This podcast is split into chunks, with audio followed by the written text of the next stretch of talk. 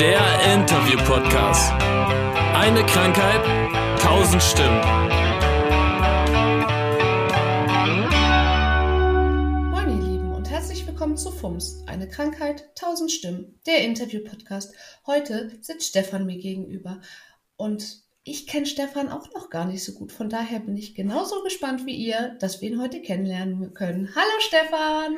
Einen wunderschönen guten Tag. Möchtest du uns noch was erzählen, bevor wir in Medias Res gehen? Was soll ich erzählen? Also die Fragen, sage ich mal so, die du mir gleich stellen wirst, gehe ich mal von aus, werden sehr viele Sachen von mir beantworten, die ich jetzt schon vorwegnehmen würde. Na, dann gehen wir doch gleich mal rein in die ganze Geschichte. Wann hast denn du deine Diagnose bekommen? Das kann ich dir sogar sehr genau sagen. Das war am 25.06.9, nee, 2002. 21 Jahre ist es her. Wie alt warst denn du damals? Genau 16. Also warst du auch minderjährig. Quasi, quasi das Gespräch lief quasi so, Glückwunsch zum Geburtstag. Du hast im Übrigen wahrscheinlich MS. Du hast die Diagnose an deinem Geburtstag gekriegt? Ja. Scheiße.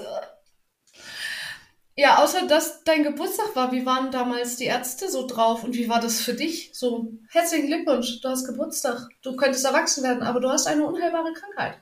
Ja, ich habe das mit 16 komplett anders verarbeitet, als dass ich das heute tun würde, sag ich mal, weil mit 16 kommt man nicht auf den Trichter, dass das so eine lebensverändernde Nachricht sein wird.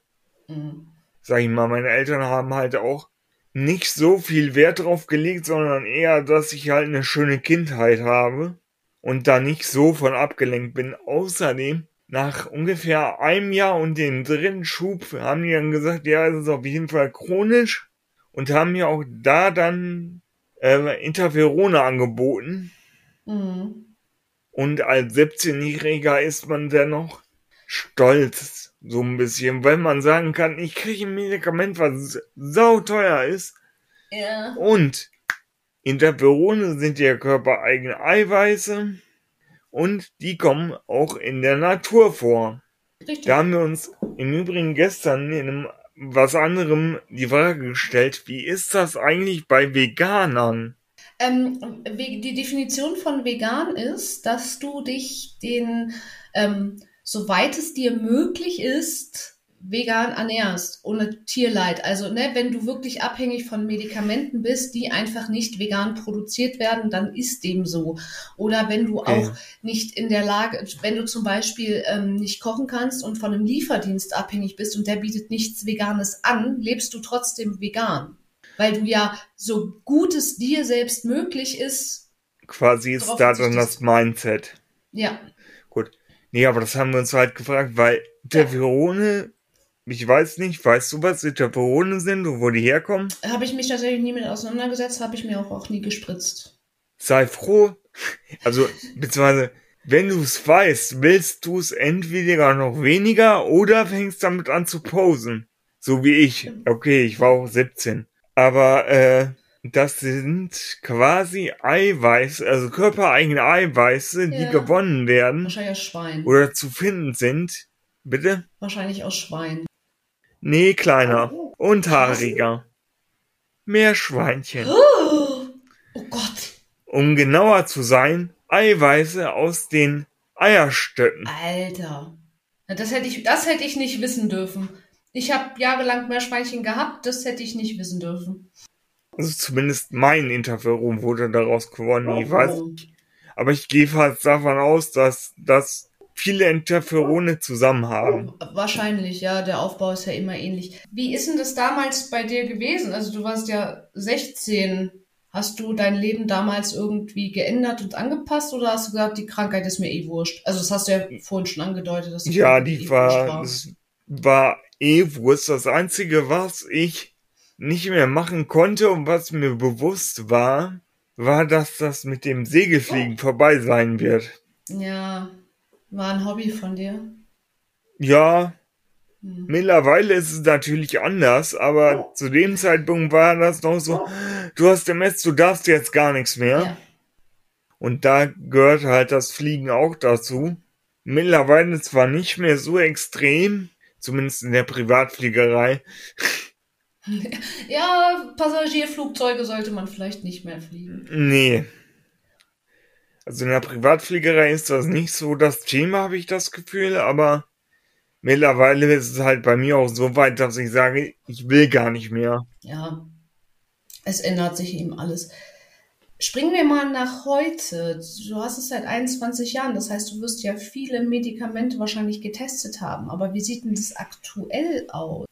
Was ich im Moment bekomme, Ja. sind Blasenmedikamente, zwei verschiedene und dann einmal das äh, MS-Medikament quasi. Mehr kriege ich halt original so nicht. Natürlich gibt es noch Nahrungsergänzungsmittel und ähnliches, ne? Okay. Und äh, Physio, Ergo und so? Natürlich. Ja, das ist ja auch eine Form von Therapie, ne? Dient ja der Eindämmung und Stabilisierung der Symptome. Nee, also Ergo hatte ich heute sogar noch, aber So, du hast Blasenmedikamente schon gesagt. Das heißt, deine Blase macht dir Probleme. Hast du sonst noch Probleme? ja, so neben der Blasenentleerungsstörung, so nennt man das hier original, äh, habe ich natürlich eine Gangunsicherheit. Kennt man ja, Gleichgewicht ist auch nicht mehr das Beste. Im Dunkeln falle ich dir so um. Ja, laufen halt so die typischen Sachen, die man bei MS kennt.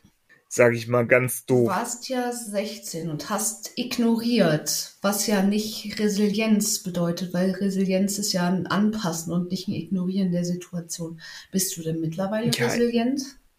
Ich achte halt schon sehr auf mich und meinen Körper, besonders auf die MS. Ne, weil die sagt mir ja quasi jetzt seit neuestem, ja nicht seit neuestem, seit Ewigkeiten, wie ich mich am besten zu verhalten habe. Und sonst rächt sich das halt am nächsten Tag spätestens. Richtig. Also das ist auch mein größtes Problem, dass ich in der Situation einfach Vollgas gebe, weil ich das, also das ist dann auch ignorieren. Das Ja. ist dann auch ganz bewusst dieses, nee, ich übertreibe heute, ich weiß, es geht mir morgen schlecht, aber jetzt gerade will ich leben. So ungefähr. Und hast du denn noch einen Beruf, den du ausübst? Und falls ja, Vollzeit, Teilzeit, 48 Stunden am Tag? Original nicht. Nee, 48 Stunden auch nicht mehr. Man hat bei mir halt festgestellt, dass ich halt durch meine Therapien, die ich ja halt mache, das sind insgesamt eigentlich vier Termine in der Woche und danach halt so nichts mehr zu gebrauchen bin, großartig, oder nicht für solche Zwecke, bin ich halt raus aus der Arbeitswelt. Also bist du berentet? Ja, das läuft halt gerade alles noch, Ach so, aber ach, du bist gerade im Antragsverfahren drinne. quasi. Okay.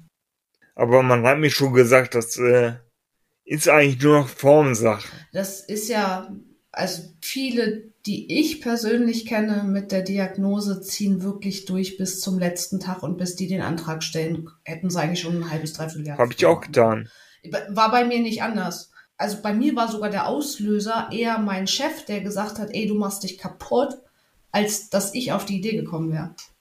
Ja, so ungefähr. Bei mir war es halt wirklich so, dass nach längerem Arbeiten die Hirnleistung abgenommen hat. Und als Lohn- und Gehaltsbuchhalter ist das doof, weil du musst ja mit, relativ vielen Zahlen jonglieren. Richtig. Ich als ehemalige äh, Alleinbuchhalterin und Assistenz der Geschäftsleitung weiß, wovon du redest. Ja, Ne? Wenn du da. ja. Und, und bei dir waren es auch, also ich habe auch Gehälter gemacht, aber gerade Gehälter ist halt so, wenn du da einen Fehler reinmachst, da leidet halt nicht das Unternehmen drunter, sondern eine Person, die du auch noch persönlich kennst meistens. Ja, ja. Und dann ist das Geschrei groß. Ja, was hast du da schon wieder falsch gemacht? Du böser Mensch. So ungefähr. Ja. Und dann kommt ja auch noch das, was der Kunde, sag ich mal, nicht sieht. Weil dann kommen noch die Krankenkassen oder ähnliche Ämter, die irgendwas von dir wollen. Du hast ja gesagt, dass du damals mit 16 sowieso mit deinen Medikamenten geflext hast. Ja, so ein bisschen. Ja, so ein bisschen. Man, man wollte halt cool sein und das ist schon eine scheiß Diagnose, also sucht man sich irgendwas, womit man flexen kann. So ungefähr. Wie waren das bei Familie und Freunde? Wie haben die denn drauf reagiert? Waren die so, oh Gott, oh Gott, dein Leben ist vorbei? Oder waren die eher so, ach komm, ist egal, du bist trotzdem ein geiler Typ? Eher so das zweite. Oder haben sie vielleicht auch gesagt, ich will mit dir nichts zu tun haben? Es, wie gesagt, es ist ja auch keine großartig ansteckende Krankheit. Ja. Sie ist zwar lebensverändernd, aber man kann sie eventuell weitergeben. Ja, aber da streitet man ja immer noch. Angeblich ist das Risiko wohl höher, aber gut. Wir sind keine Wissenschaftler. Nee. Ja, man wird halt irgendwann zum Wissenschaftler. Wir sind keine studierten Wissenschaftler. Nee, wir sind nicht studiert, aber man weiß halt mit den Jahren so ein bisschen, worum es Genau. geht. Und deine Familie war auch cool damit oder Mama und Papa? Oh Gott, also nee, du hast ja erzählt vorhin, ne? Die waren so, die wollten das von dir fernhalten. Ja, die waren da sehr cool mit. Die haben halt gesagt, ist halt so und Ja, äh, super. Wie gesagt, wir sind halt nicht bei Wünsch dir was, wir sind bei so ist es und äh, du kannst da eh nichts dran Ja, ändern. mein Lieber, jetzt ist es ja so, ähm, du bist ein Mann, 37 Jahre alt. Ja. Hattest du jemals das Bedürfnis, eine Familie zu gründen? Und falls ja, war MS ein Hinderungsgrund oder wäre ein Hinderungsgrund gewesen? Original Das nein. heißt original, nein, nein, ich wollte sowieso nie eine Familie gründen. Nein, ich habe mir da nie Gedanken drum gemacht, weil es halt nicht da war. Oder nein, die MS hätte mich von der Familienplanung nicht abgehalten. Na, sagen wir es mal so, ich war halt 16, hab die Diagnose bekommen und ab da bin ich dann scheinbar nur noch gewachsen. Mhm. Ich bin halt immer noch ein kleines Spielkind. So ein bisschen. Und äh, jetzt bin ich mit 36, gründe ich keine Familie Äh, mehr. ja, das stimmt, aber so, keine Ahnung, vielleicht Mitte, also es gibt ja eine Phase, wo manche Menschen Kinder kriegen wollen. Und ob MS da ein Hinderungsgrund gewesen wäre, also ob du gesagt hättest, ich würde gerne Kinder bekommen, aber ich habe MS, deswegen kriege ich keine Kinder. Ja, so ungefähr. Ich habe halt gesagt, du hast MS, du kannst es weitergeben und du kennst halt den Struggle und den willst du gar nicht weitergehen. Du willst keinem anderen das Problem geben, was du gerade hast. Und da bleibt dann halt nur noch die einzige Möglichkeit, keine Kinder. Ja, ja, genau, ne? Adoptieren dürfen wir in Deutschland nicht. Herzlichen Glückwunsch, danke dafür. Ähm, Ich würde auch nicht, davon abgesehen, ja. ich, ich werde jetzt mal wirtschaftlich und sage, du bindest dir ja quasi ein Kind für mindestens 18 Jahre ans Bein. Jo, Und da ich noch nicht mal absehen kann, was morgen passiert, stimmt. und ich habe halt keinen Bock, mich, beziehungsweise jemand anderes quasi damit zur Last zu fallen, sag ich mal. Das ist auch eine nette Haltung gegenüber dem eventuellen Partnerin. Ja Gott, ich mein, ich sag mal ganz doof, mein zehnjähriger Sohn, Tochter, whatever, muss mich ja nicht dann durch die Gegend schlören. Ja, ja, klar, das ist eben auch was, was man mit einberechnen kann und muss. Ja. Das stimmt schon. Und du hast schon gesagt, Segelfliegen war damals gestrichen, aber gibt es noch andere Hobbys, die du aufgeben oder anpassen musstest wegen der MS? Aufgeben so nicht. Aber Also da muss ich wirklich sagen, meine anderen Hobbys habe ich sehr, sehr lange noch durchgehalten. und heute? Bin ich zu alt und äh, da muss ich auch sagen, nicht mehr so aktiv, wie ich es gerne wäre und könnte. Die MS Ja. hat mir halt da gesagt, nö. Ja, also musstest du Hobbys aufgeben, Ja, oder so zumindest einschränken. einschränken. Ja, okay. Ja. Dann jetzt das Spannende, weil, also man muss dazu ja sagen, du bist ja jetzt nicht allzu aktives Mitglied. Du warst auch, glaube ich, noch nie beim Barbecue. Zumindest habe ich dich bewusst nicht wahrgenommen. Nee. Und ich habe dich dann mal ein bisschen in der Facebook-Gruppe gestalkt und habe gesehen, du bist seit sechs Jahren dabei. Ja. Wie bist denn du zu FUMS gekommen? Da wären wir dann wieder im Rahmen, da wären wir sogar bei meinen Hobbys, Okay. weil ich habe halt, früher bist wir ja jetzt nicht mehr so aktiv, viel im Jugendzentrum bei uns gearbeitet. Wir haben ein sehr, sehr großes Jugendzentrum und da hatten wir einen Band-Contest. Und da war eine Band dabei, die im Rahmen oder auch mit, äh, ich meine, der Gründer ist ja der, der, also der Gründer von FUMS ist ja der Drummer von Itchy Poops Kid. Talent. Billy Talent, Entschuldigung, ja. Und da wurde das mal erwähnt. im Rahmen dieses Band-Contests, dass man da ja mal vorbeigucken könnte. Ach cool, also bist du über Fremdwerbung quasi zu uns gekommen. Quasi. Und jetzt bist du seit sechs Jahren dabei und liest. Und was ist FUMS dann für dich? Ja, FUMS ist halt für mich gerne auch so eine Informationsquelle, hm. weil jeden Scheiß kannst du halt nicht lesen und da hast du halt eher konzentriert alles quasi, was so um die MS sich drehen könnte. Ja, natürlich, ne? Also die, die Gruppen auf Facebook und ähnlichem sind eben konzentrierter und genau spezialisierter das. auch einfach, ne? Also das ist ja dieses, wenn viele Köpfe da sind, jeder hört mal was oder liest mal irgendwas und sagt dann, hier, guck mal, habe ich gerade gefunden. Vielleicht interessiert das einen von euch auch. Genau das. Also ist das ein Informationsaustausch. Ja, so ein bisschen. Ein bisschen nett quatschen, ein bisschen Spaß haben. Ja. Und Infos. Genau. Interessieren dich da denn nur die Informationen oder auch so dieses persönlicher Bericht? Also ich nehme jetzt Medikament XY und. Das, sind ja alles sehr, sehr subjektive Eindrücke. Ja. Weil nur weil das Medikament dir hilft, heißt es auch nicht, dass es mir hilft. Das stimmt natürlich. Das ist, äh, muss man dann differenzieren. Also bei mir ist es tatsächlich so, dass ich das häufig nutze, um, wenn ich neue Medikamente habe, weil ich lese den Nebenwirkungszettel nicht. Immer sehr ich muss schön. Immer meinen Mann lesen. Ne? Mein ja. Mann muss den lesen und beobachten. Und wenn ich aber, also tatsächlich, bevor ich meinen Mann frage, ob es auf dem Zettel steht, frage ich in der Gruppe, kennt das jemand auch an Nebenwirkungen? Weil ich da dann tatsächlich mehr drauf vertraue als auf den Beipackzettel.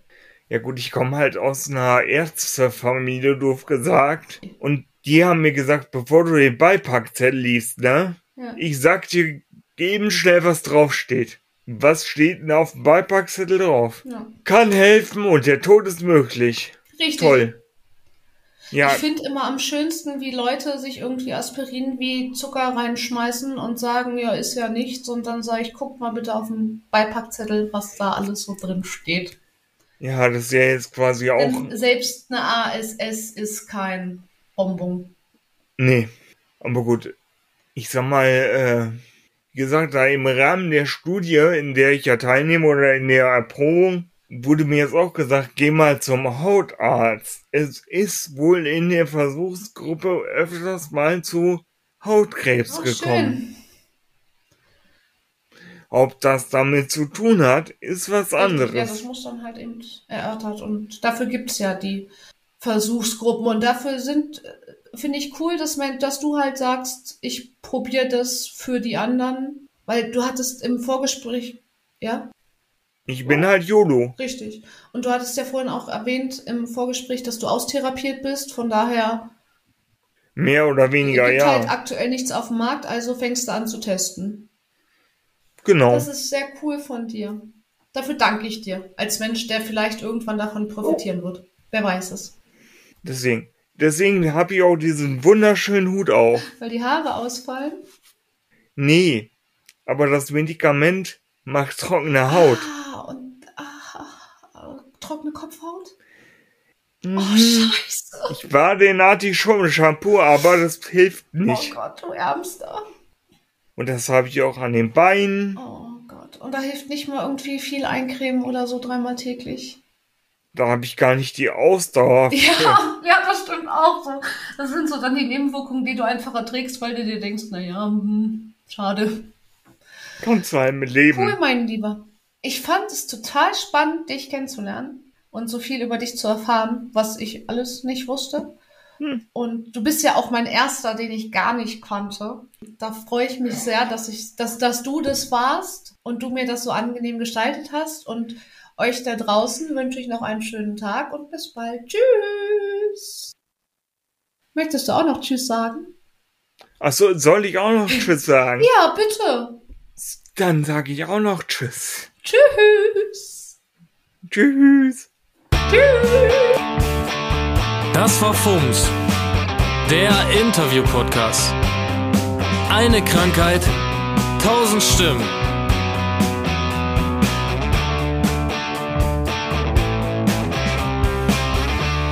So, ihr Lieben, erstmal an euch vielen Dank, dass ihr bis hierhin ausgehalten habt. Und nun noch ein paar Credits, weil Ich alleine krieg das nicht hin. Erstmal ganz, ganz, ganz, ganz großen Dank an Marcel Bromberek und Christian Fultner von der Band Vertical, die die musikalische Untermalung dieses Podcasts machen. Und an FUMS NRW, denn ohne FUMS NRW könnte ich meine Idee gar nicht umsetzen. Ja, und wenn ihr Interesse habt und mehr über FUMS erfahren wollt, dann schaut doch einfach vorbei unter www.fums-nrw.org oder bei Facebook einfach in der Suchzeile FUMS Germany eingeben. Habt einen schönen Tag und bis bald. Tschüss.